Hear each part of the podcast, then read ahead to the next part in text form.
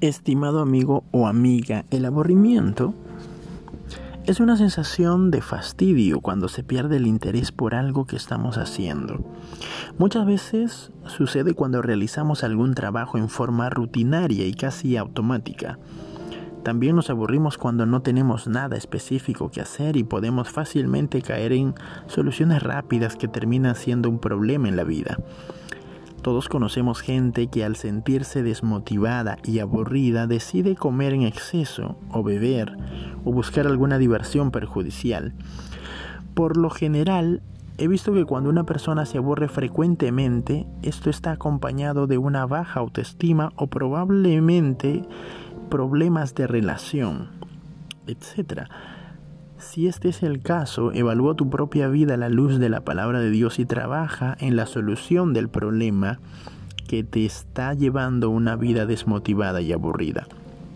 Cada persona debe ir encontrando su propio camino para vencer el aburrimiento, pero a medida de ejemplo, quisiera darte algunos consejos que me ayudaron en lo personal y ayudaron a mucha gente que conozco.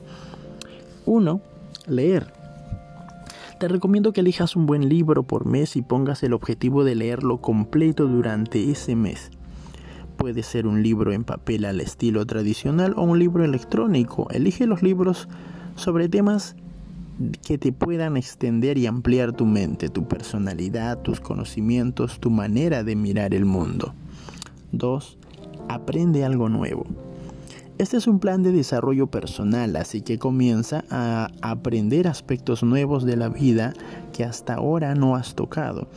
Hay temas que cada uno de nosotros ambiciona poder conocer, cosas que siempre has querido investigar y el aburrimiento lo ha frenado. Empieza por cosas simples que te ayuden a superarte cada día un poco más. Pensar en los demás es la tercera haz planes a favor de otras personas. Por ejemplo, ayuda a alguna viuda o algún huérfano que conozcas. Haz también planes para ayudar económicamente a alguna persona que lo necesite. Y si tú has satisfecho tus necesidades espirituales, prepara un simple plan para ayudar a otros a tener un encuentro con Cristo. Estimado amigo o amiga, dice el sabio Salomón en Proverbios 4, por sobre todo, guarda tus sentimientos porque ellos influyen en la totalidad de tu vida. San Pablo dice en Gálatas capítulo 2, Cristo vive en mí. Y Filipenses capítulo 1 dice, para mí el vivir es Cristo y el morir es ganancia. Si Cristo vive en tu corazón y para ti el vivir es servir a Cristo y vives para los demás, nunca podrás aburrirte.